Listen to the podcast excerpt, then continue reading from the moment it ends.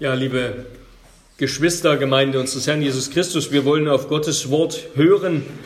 Heute noch einmal außer unserer Reihe auf Psalm 146. Wir lesen diesen Psalm gemeinsam. Hört das Wort des lebendigen Gottes. Bevor wir lesen, wollen wir ihn bitten, dass er uns hilft, sein Wort recht zu verstehen.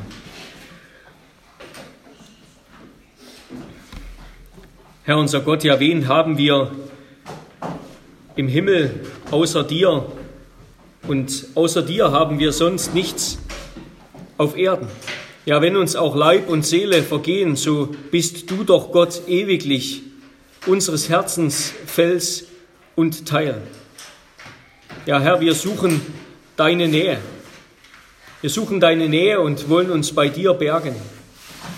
Wir wollen an dein Wort mehr glauben und an und deinen Zusagen und Verheißungen mehr vertrauen als dem, was wir mit unseren Augen sehen, was wir in dieser Welt wahrnehmen. Ja, darum rede du und hilf uns recht zu hören und schenke uns den Glauben und das Vertrauen, der der Anfang, der der Anfang des neuen Lebens ist.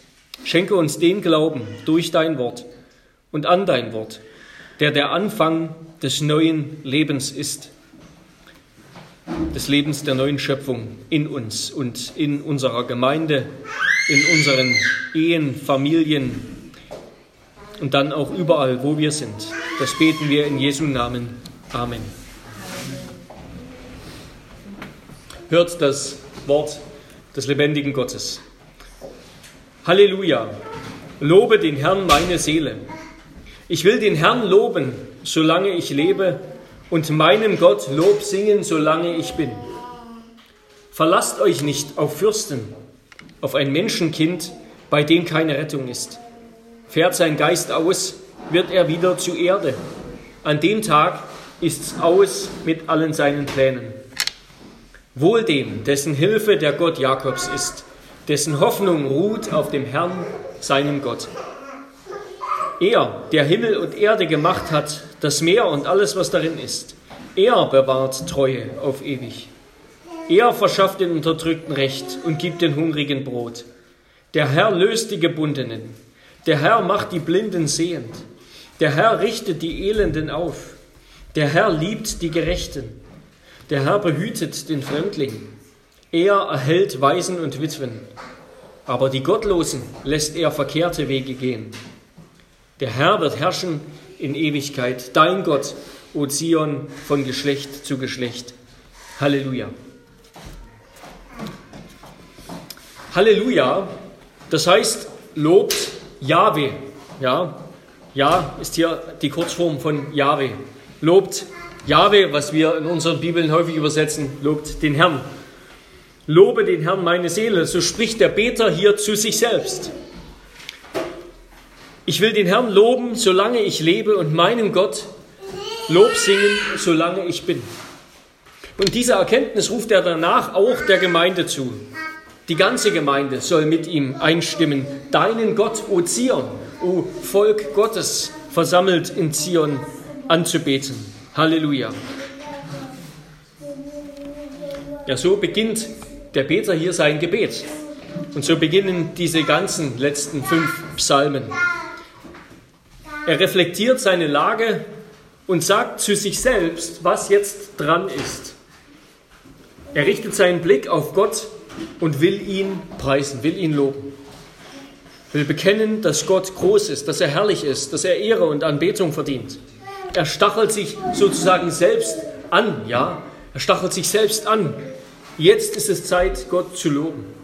Damit will ich mein Gebet beginnen. Und das ist auch gleich ein ganz praktischer erster Rat für uns, auch unser Gebet so beginnen zu lassen. Mit dem Lob Gottes und es auch so zu beenden. Mit dem Lob Gottes. Ja, wir, das geht mir auch so, wir springen wir direkt von der Anrede Gottes sofort zu unseren Bedürfnissen und Bitten beim Beten. Ja? Und es ist auch überhaupt nicht falsch. Es ist überhaupt nicht falsch, Gott in der Not anzurufen um seine Hilfe zu bitten, um seine Fürsorge. Im Gegenteil, das ist richtig. Das unterscheidet die Gläubigen von den Gottlosen, wie wir noch weiter hören werden, dass wir in Abhängigkeit von ihm leben wollen, dass wir alles von ihm erwarten. Aber Gott ist eben kein, kein lebloser Automat und Gott ist auch kein geheimnisvoller Wohltäter, der eigentlich im Verborgenen bleiben möchte, der seine Identität verbergen will, sondern Gott will, dass wir ihn kennen. Ja? Ihn zu kennen ist Leben, sagt Jesus Christus. Johannes 17, Vers 3. Ihn zu kennen ist Leben. Mit ihm eine persönliche Gemeinschaft zu haben, in seiner Gegenwart zu wohnen, das ist die Quelle aller anderen Segnungen, aller anderen Gaben. Unsere Familien, die sind ein schwacher Abglanz von dieser, von dieser Wirklichkeit. Ja, Eltern sind nicht nur Legehennen und Nahrungsmittellieferanten für Kinder, sondern es herrscht eine echte Beziehung Eine Beziehung der Liebe, die natürlich auch für beide Seiten herausfordernd ist. Ja, ihr, liebe Kinder, ihr macht das schon richtig. Wenn ihr etwas braucht, dann geht damit zu euren Eltern und bittet sie, liebe Mama, lieber Papa, und dann werden sie euch geben, was gut für euch ist.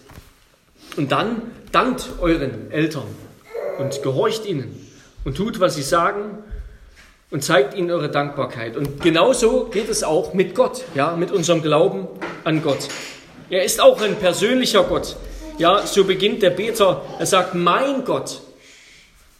Und so endet das Gebet, dein Gott. Mein Gott in Vers 2 und es endet mit dein Gott, O Zion. Gott ist unser Gott. Also bittet ihn, vertraut ihm, dass er euch gibt, was ihr braucht und dann dankt ihm und lobt ihn. Und wir wollen auch sehen, wie dieser Psalm uns zum Lob Gottes bewegt, wie dieser Psalm uns dazu bringt, Gott zu loben, wie er uns dazu anstachelt. Und das will ich unter zwei Punkten, mit zwei Gedanken tun. Erstens, vertraut nicht auf Menschen, sondern zweitens, vertraut auf den Herrn, den Gott des Bundes. Vertraut nicht auf Menschen. So fährt der Beter direkt nach, seiner, nach seinem Beginn mit dem Lobpreis fährt er fort, verlasst euch nicht auf Fürsten, auf ein Menschenkind, bei dem keine Rettung ist. Fährt sein Geist aus, wird er wieder zu Erde. An dem Tag ist es aus mit allen seinen Plänen. Wir sollen Gott loben, weil er uns wirklich helfen kann und helfen will. Ja? Und zwar jeden Tag. Ja, das ist eine Erkenntnis, die wir jeden Tag wieder neu machen sollen. Eine Erkenntnis für den Alltag. Heute brauchen wir Gott. Heute ist Gott mein Helfer. Damit, mit dieser Reflexion will ich diesen Tag beginnen. Heute brauche ich Gott. Heute will ich auf Gott vertrauen. Und damit ist, verbindet der Beter an sich selbst die Aufforderung und an die Gemeinde, vertraut nicht auf das, was vor Augen ist. Vertraut nicht auf Menschen. Nein, glaube nicht an dich selbst. Setze nicht darauf, dass andere dich aus der Patsche, dir aus der Patsche helfen, dich retten. Ja, weder du selbst noch irgendein anderer Mensch ist seines Glückes Schmied, seines eigenen Glückes Schmied. Auch wenn Menschen sich oftmals so präsentieren, ja. Menschen zeigen sich so. Ich habe das selbst gemacht. Ich habe mich selbst so weit gebracht. Ja, nicht einmal auf deinen Ehepartner oder auf deine Eltern oder auf deine besten Freunde. Vertraue in dieser Weise. Natürlich müssen wir Vertrauen haben miteinander, sonst könnten wir nicht leben.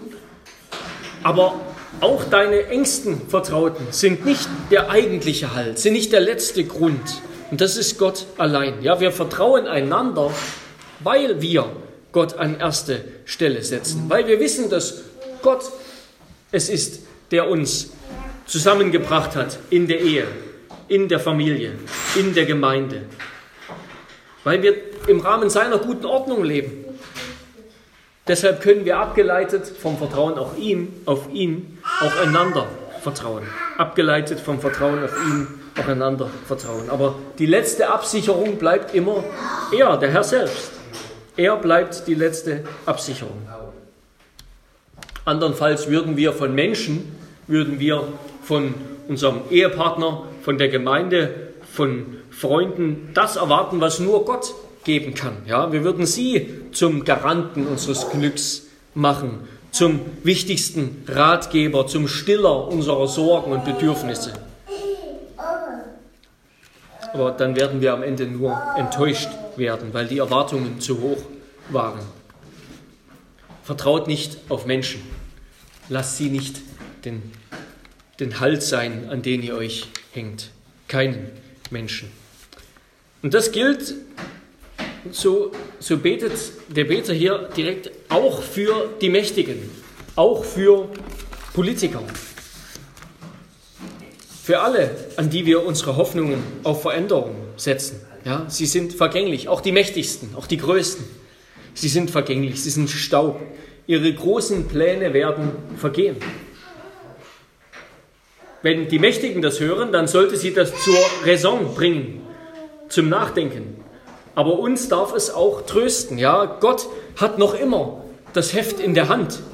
Er lässt alle Menschen, auch die Größten, die scheinbar mächtigsten, reichsten, einflussreichsten, er lässt sie alle dahinfahren wie ein Strom. Sie sind alle wie, wie ein Schlaf, wie das Gras, das am Morgen noch blüht und am Abend verwelkt und verdorrt ist. In diesen Tagen großer Sorgen, auch in unserem Land, da werden wieder viele, man möchte fast sagen absurderweise, ihr Vertrauen darauf setzen, dass die Politik ihnen hilft. In den Medien heißt es dann etwa, unsere Augen sind jetzt auf die Politik gerichtet, dass sie wieder irgendwie aus der Patsche hilft, ein Rettungspaket schnürt oder sonst was. Aber als Christen erwarten wir von Menschen kein Heil und keine Rettung, auch nicht von den Mächtigen, ja, sondern wie es heißt im Psalm 104, Vers 27, unsere Augen warten auf den Herrn. Wie es in diesem wunderbaren kurzen Lied heißt, aller Augen warten auf dich, Herr, und du gibst ihnen ihre Speise zu seiner Zeit. Ja, der Prophet Jeremia, der wird noch schärfer. Er sagt, verflucht ist der Mensch, ist der Mann, der sich auf Menschen verlässt und hält Fleisch für seinen Arm, auf andere oder auf sich selbst. Verflucht ist er, der sich auf Menschen verlässt und weicht in seinem Herzen vom Herrn. Gesegnet hingegen ist der Mann, der sich auf den Herrn verlässt und dessen Zuversicht der Herr ist. Jeremia 17, Vers 5. Aber bedenken wir, hier sind vor allem die guten Könige, die guten Politiker, die guten, mächtigen, vermögenden, einflussreichen gemeint. Die, auf die wir eben unser Vertrauen setzen würden. Ja, es geht nicht um die Feinde. Niemand vertraut auf seine Feinde oder auf die, von denen er ohnehin nichts hält. Da braucht es diese Ermahnung nicht, dass wir ihnen nicht vertrauen sollen. Es geht hier um die, denen wir unser Vertrauen schenken wollen, weil wir glauben, dass sie das Entscheidende bewirken können, weil sie die Veränderungen herbeibringen können, die es braucht. Und diese Ermahnung haben auch Christen nötig, dass sie ihr Vertrauen nicht auf die richtigen, die vielversprechenden Politiker, Influencer oder wen auch immer setzen. Warum sollen wir nicht auf Menschen vertrauen? Auf, auch nicht auf die vielversprechendsten. Der Psalmist sagt, weil alle sterben, weil alle sterben und ihre Pläne mit ins Grab nehmen. Sie können keine Garantien über den Tod hinaus geben. Das sehen wir auch in der Bibel, auch die, die Besten, auch ein Mose, ein Josua, ein David sind gestorben und ihre Pläne mussten, sind irgendwie geendet. Sie konnten es nicht zu Ende bringen. Mose konnte das Volk nicht ins Land führen. Josua hat das Volk, das Land nicht vollständig eingenommen. Da gab es immer noch viel zu tun. Und David durfte den Tempel doch nicht bauen. Er hat es seinem Sohn überlassen. Menschen können ihre Pläne nicht ausführen. Das Grab ist das Ende. Aber auch unabhängig von ihrem Tod, ja, Menschen können uns enttäuschen. Menschen erfüllen unsere Erwartungen nicht. Menschen machen Fehler. Menschen irren sich. Menschen versündigen sich. Menschen haben eigene Pläne, die unseren widersprechen. Menschen vergessen. Menschen vergessen. ja, es heißt in Vers 4, fährt sein Geist, der Geist des Menschen aus, wird er wieder zu Erde. An dem Tag ist es aus mit allen seinen Plänen. Auf Hebräisch, der Adam, also der vom Staub genommene, er wird wieder zu Adama, zur Erde.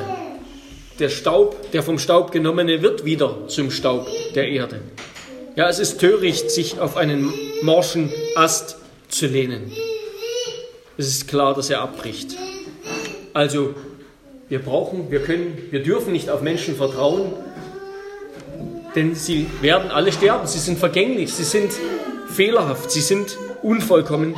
Und zweitens natürlich auch, aber das führt der Beter hier nicht aus, weil sie alle Sünder sind. Sie sind unvollkommen, ihre Treue ist unvollkommen. Sie sind so viel weniger barmherzig als Gott. Und natürlich wissen wir das als Christen. Wir wissen das als Christen, zumindest rein theoretisch, dass wir unser Vertrauen nicht auf Menschen setzen und dass, dass sie sterblich sind, dass sie vergänglich sind, dass sie Sünder sind. Warum neigen wir trotzdem, neigen Christen trotzdem dazu, ihr Vertrauen auf Menschen zu setzen? Ich denke, weil wir nur zu leicht auch im Schauen leben statt im Glauben. Was wir sehen, was wir vor Augen haben, was wir in den Händen halten, das ist uns realer, verlässlicher als die Zusagen Gottes. Was wir nicht sehen können, das stellen wir grundsätzlich erst einmal in Frage. Und wenn es ein Problem gibt, dann schauen wir uns um, welche Helfer, welche Hilfe es gibt, was uns im wahrsten Sinne des Wortes in die Augen fällt, was uns einfällt. Und das ist meistens irdisch. Meine Freunde, mein Ehepartner, mein Bankkonto, mein Einfluss, die Politik, meine Kraft, mein Verstand. Aber wo ist Gott? Ihn sehe ich nicht. Deshalb haben die Propheten in Israel immer wieder das Volk angeklagt, dass sie sich auf Menschen verlassen, dass sie sich auf die Ägypter und auf andere Verbündete verlassen, die sie, doch, die sie doch so oft enttäuscht haben, die auch nur Menschen sind. Ja, wir tendieren dazu, das, was wir sehen, womit wir rechnen können im, in einem menschlichen Sinn, dass, dass uns das verlässlicher ist und realer als Gottes Zusagen. Und wir wollen schnellstmögliche Hilfe, sofortige Hilfe. Und wir, wir befürchten, dass Gott uns warten lässt. Und warten, da geht es den Großen wie den Kleinen, das können wir nicht ertragen. Warten, das ist uns schier unmöglich. Ich brauche Hilfe immer jetzt, wenn, wenn ich das empfinde. Aber warten im Vertrauen auf den Herrn, ausharren in Zuversicht, in der Zuversicht, dass Gott zuverlässig ist, dass er mich nicht verlässt, dass er mich nicht enttäuschen wird, dass er mir gewiss helfen wird. Das, solches Warten, das ist geradezu der Inbegriff von Glauben. Das sehen wir immer wieder. Ja? Wir könnten jetzt durch die ganze Bibel gehen und dafür Beispiele finden. Zum Beispiel in Hebräer 11 finden wir ganz viel, ja? wie das Warten der Menschen, das Warten Abrahams auf die Erfüllung der Verheißung eines Sohnes, das Warten Israels, bis sie endlich ins Land kamen und so weiter und so fort.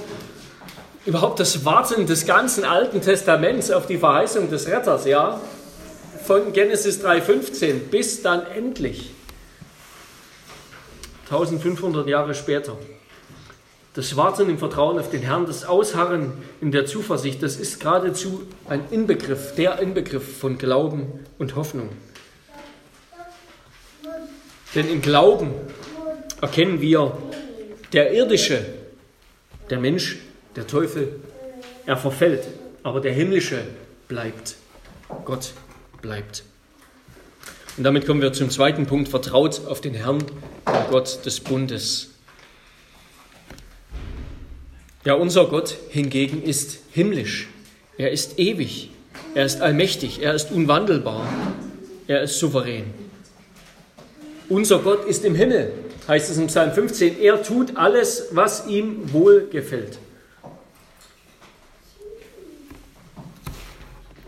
Unser Gott ist im Himmel. Er herrscht souverän. Er hat alles in der Hand. Er verfügt alles. Und darum sei weise und vertraue auf ihn. Er ist ein, ein ewiger Gott. Gott ist im Himmel, das heißt nicht, Gott ist im Himmel, da kann ich ja machen, was ich will. Gott ist im Himmel, das heißt im biblischen Sinn, Gott ist auf dem Thron. Gott ist erhoben, erhaben. Gott lenkt alles, Gott führt alles. Sei es auch im Verborgenen, dass wir es nicht sehen. Es gibt keinen Tag, keinen Augenblick, nichts, was Gott nicht trägt und erhält.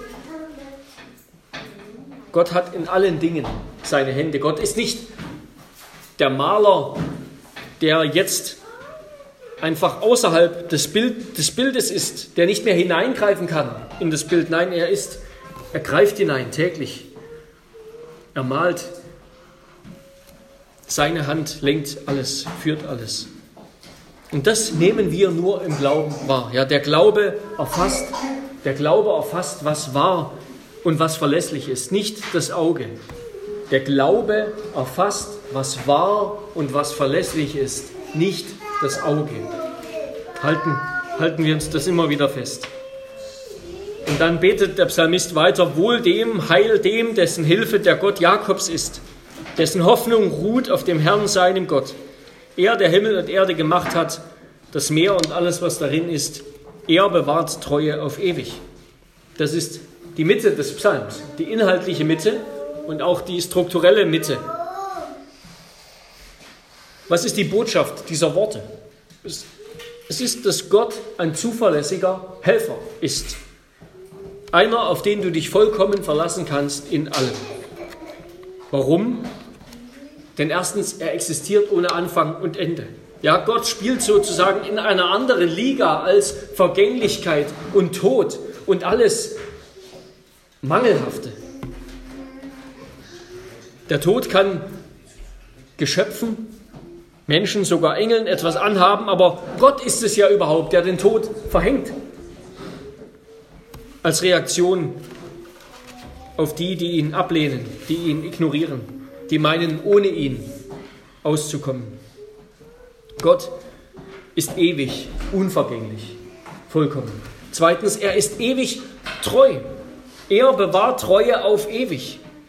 Das heißt, Gott vergisst uns nicht. Er verlässt uns niemals.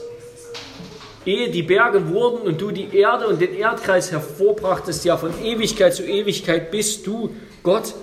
Und darum verlassen wir uns auf dich. Und sein Wort schafft und bringt wirklich, was es sagt. Gott macht nicht nur leere Worte, sondern er ist in der Worte mit seinen, er ist in der Lage, mit seinen Worten Leben zu geben. Ja, er hat durch seine Worte überhaupt alles gemacht. Er ist der Schöpfer des Himmels und der Erde, der durch sein Wort alles hervorgebracht hat. Gott ist ewig, er ist ewig treu und seine Worte schaffen, bringen, tun, was er sagt. Seine Zusagen sind zuverlässig.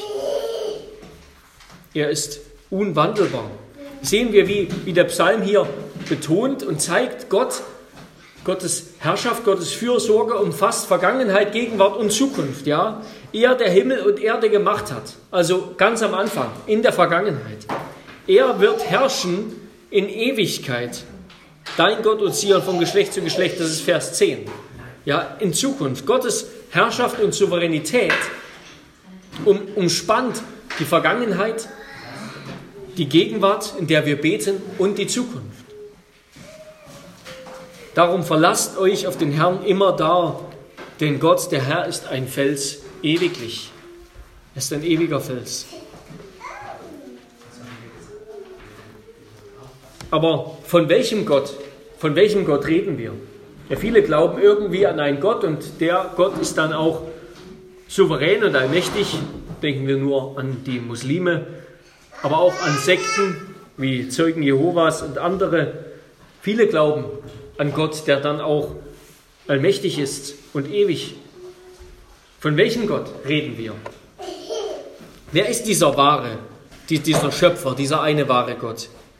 Zwei Namen erhalten wir hier. Es ist der Gott Isaaks. Das ist der Gott des Bundes mit Abraham, Isaak und Jakob.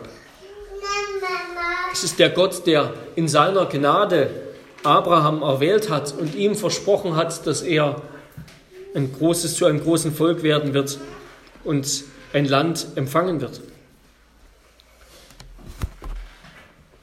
Es ist der Gott Jakobs. Es ist also Elohim. Ja, das ist hebräisch für Gott. Elohim. Und das befürchtet, das, das bedeutet, er ist das am höchsten, am meisten zu fürchtende Wesen. Das ist die Bedeutung von Elohim. Er ist das am höchsten zu fürchtende Wesen. Er ist der König der Könige, aber kein Gott, kein König, vor dem wir Angst haben müssen, sondern er ist wie ein guter König. Einer, den wir fürchten und zugleich auch lieben sollen. Also erstens, es ist der Gott Jakobs, der Gott Abrahams, Isaaks und Jakobs und es ist der Herr, es ist Jahwe. Und dann immer wieder und wieder der Herr, der Herr, der Herr, Jahwe. Es ist der ich werde sein, der ich sein werde. Der ich bin, der ich bin. Das ist Gottes persönlicher Name. Es ist also der, der zuerst ich sagt. Er ist der eine wahre Ich sozusagen, unser Ich, dass wir ein Selbstbewusstsein haben, das ist abgeleitet von ihm, weil er uns anspricht. Er ist der ewig Seiende. Psalm 102, Vers 28, du bleibst, wie du bist und deine Jahre nehmen kein Ende. Er ist die Quelle allen Lebens. Von ihm und durch ihn und zu ihm hin sind alle Dinge. Er ist der Unbedingte, der Unbedingte, der keine Bedingung seines Daseins hat. Er ist der Freie, der Alleinmächtige. Er ist unveränderlich, wahrhaftig und ewig treu. All das und noch mehr steckt in dem Namen Jahwe. Er ist der ewige Ich Bin. Der ewig Seiende, der zuerst gesprochen hat und der zuletzt sprechen wird. Und obwohl wir unwürdig sind, obwohl wir Staub sind, nimmt sich Gott doch unser an. Ja, er will unser Gott sein.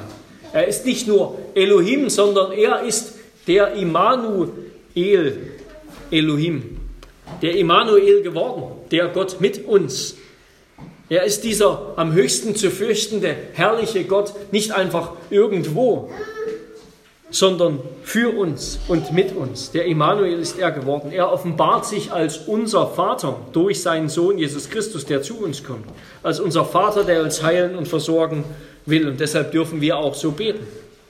Er versichert uns, dass eben gerade in Christus wir seine, uns seine Barmherzigkeit und seine Treue und seine Liebe gilt. Und gerade in den Sakramenten zeigt Gott uns das, dass er für uns ist, dass er uns seine Gnade, Treue und Liebe fühl- und schmeckbar schenkt. Und dann folgt hier so eine Batterie von Aussagen über Gottes Tun. Er verschafft den Unterdrückten Recht und gibt den Hungrigen Brot. Der Herr löst die Gebundenen.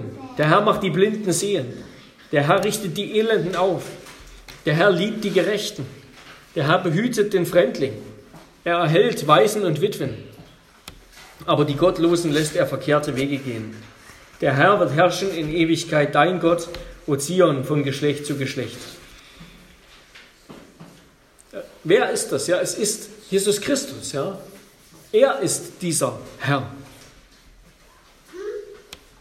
In Lukas, im Lukas Evangelium Kapitel, Kapitel 4 lesen wir, dass Jesus genau all das tut, dass er all das von sich sagt. Matthäus 11 auch.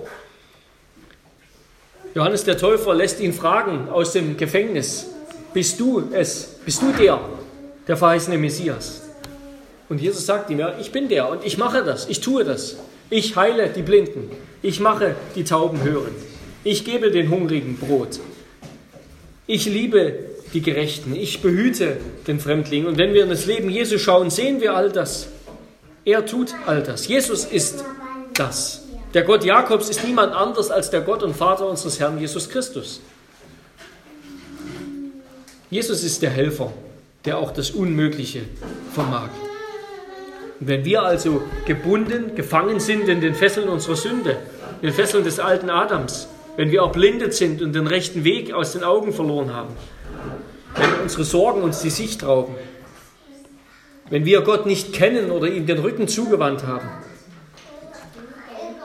wenn wir schwach und schutzlos sind, dann lasst uns auf ihn vertrauen. Er kann uns aus jeder Not und Überforderung helfen. Ja, Gott ist so anders als die Mächtigen dieser Welt. Ja, er zeigt seine Macht, seine Herrlichkeit, indem er den Schwachen beisteht. Er verschenkt sie an die, die ihn um Erbarmen bitten. Und, und sehen wir auch, dass Gott uns nicht nur in den geistlichen und seelischen und ewigen Angelegenheiten beistehen will, sondern der Psalm redet ganz direkt über die Schöpfung, über das Irdische und Menschliche. Ja? Er ist es, der Himmel und Erde gemacht hat. Und von all den vielen Mängeln und Folgen und Nöten der gefallenen Schöpfung will er uns helfen. Hunger, Durst, Unterdrückung, Blindheit, Armut, Einsamkeit und vieles anderes. Ja, Gottes Gnade repariert und vollendet die Natur. Wir dürfen die Gnade und die Natur nicht auseinanderreißen. Gottes Gnade repariert und vollendet die Natur, die er geschaffen hat. Und das sehen wir auch wieder vor allem in und an Jesus Christus. Er hilft uns auch in den ganz praktischen Belangen, den ganz irdischen, geschöpflichen Nöten und Sorgen, auch wenn er sie nicht alle hier wegnimmt. Und damit komme ich zum Schluss. Das heißt am Ende, der Herr behütet den Fremdling, erhält Witwen und Waisen, aber die Gottlosen lässt er verkehrte Wege gehen. Es gibt also auf, dieses, auf diesen Psalm auf dieses Gebet. Das ist wieder dieses typisch, typische Reden biblischer Weisheit. Es gibt nur zwei Antworten, ja, zwei Schicksale. Entweder den Gottlosen oder den Hilflosen. Der Gottlose meint, er kann sich selbst helfen und retten. Er glaubt an seine eigene Macht, an das Glück oder an die Hilfe anderer. Die Gottlosen, sagt der Psalm, werden in die Irre gehen. Warum? Weil sie genau das wollen. Sie wollen Gott nicht. Und das gibt Gott ihnen dann auch, dass sie ohne Gott sind und ohne Gott in die Irre gehen. Und auch wenn sie gesegnet erscheinen mögen, so wird Gott sie doch ins ewige Dunkel werfen. Der Hilflose aber, das ist die andere Kategorie, ja, der Hilflose, der Blinde, der Taube, der Stumme, der beinahe Tote, der Tote. Der Hilflose hat erkannt, dass er verloren ist ohne Gott. Er rühmt sich allein Gottes. Er rühmt sich nicht dessen, dass er klug sei, seiner Weisheit, seiner Stärke, seines Reichtums, sondern dass er Gott kennt. Dass er den Herrn kennt, der Barmherzigkeit, Recht und Gerechtigkeit übt. Also Hilflosigkeit ist eine Gabe Gottes. Ja, so hat es ein Theologe gesagt, hilflosig, na, jemand gesagt, Hilflosigkeit, ein Pastor, ist eine Gabe Gottes. Wer hilflos ist, der wird wirklich beten, der wird wirklich bitten. Also danke Gott für deine Hilflosigkeit. Hilflosigkeit ist die Grundvoraussetzung für Gebet.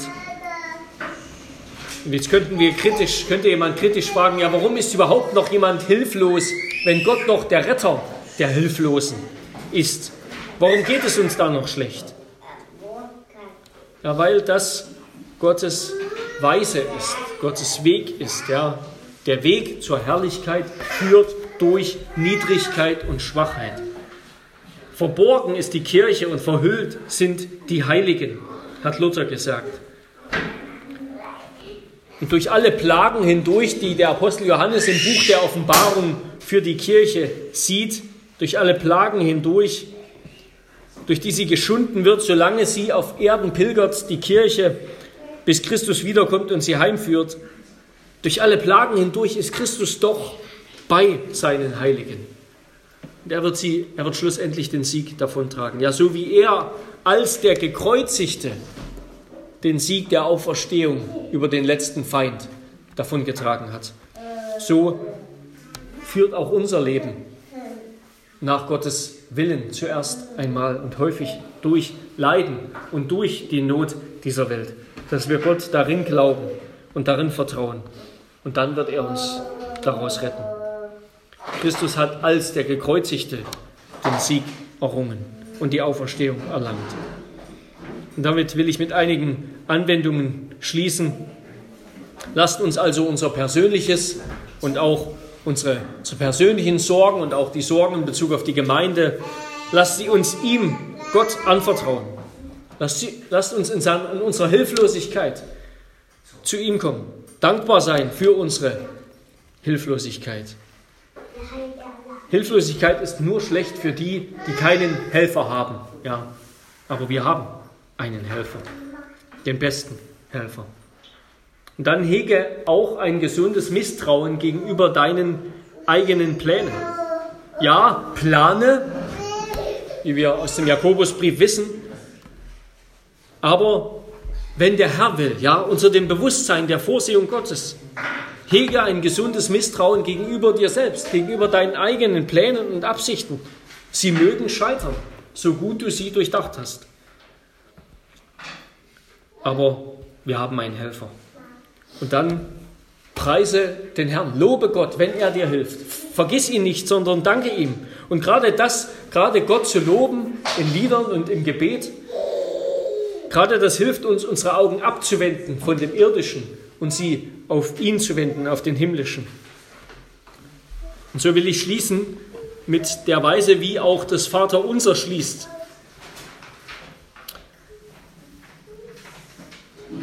Heißt in unserem Katechismus über das Ende dieses Gebets, wie beschließt du dieses Gebet?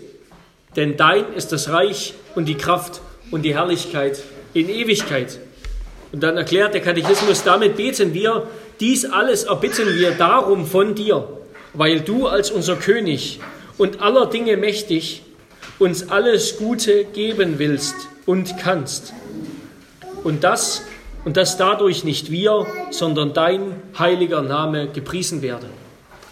Nochmal, dies alles erbitten wir darum von dir, weil du als unser König und aller Dinge mächtig uns alles Gute geben willst und kannst, damit dadurch nicht wir, sondern dein heiliger Name gepriesen werde. Amen. Lass uns beten. Herr unser Gott, wir wollen einstimmen in diesem Psalm und dich loben und preisen, denn du verdienst Lob und Ehre, Dankbarkeit, Freude und Ruhm, denn du bist auch unser Helfer. Herr, du veränderst dich nicht, du bist ewig, du bist ewig treu. Herr, du bist nicht weniger unser Helfer und Retter, als du der Helfer des Beters, Davids, warst. Du hast dich vollkommen erwiesen in deiner Gnade, Hilfsbereitschaft, Güte und Treue durch deinen Sohn Jesus Christus. An ihm sehen wir, dass du dein Werk vollenden wirst. Du hast uns nicht nur angefangen zu helfen, hast uns in der Vergangenheit einmal geholfen, sondern du wirst es in Zukunft tun. Du wirst es zu Ende bringen. Herr, wie du ihn dein Sohn nicht nur zur Auferstehung aus den Toten gebracht hast, sondern du hast ihn auch erhoben in deine Gegenwart, wo er jetzt sitzt, zur Rechten Gottes, wo er für uns eintritt, wo er für uns betet, wo er unser Helfer ist. Unser Gott mit uns, der seinen Geist in unser Herz gelegt hat. Herr, wir danken dir, dass du uns bis ans Ende helfen wirst. Und so wollen wir dir alle unsere Sorgen auch heute schon anvertrauen und sie bei dir lassen. Amen.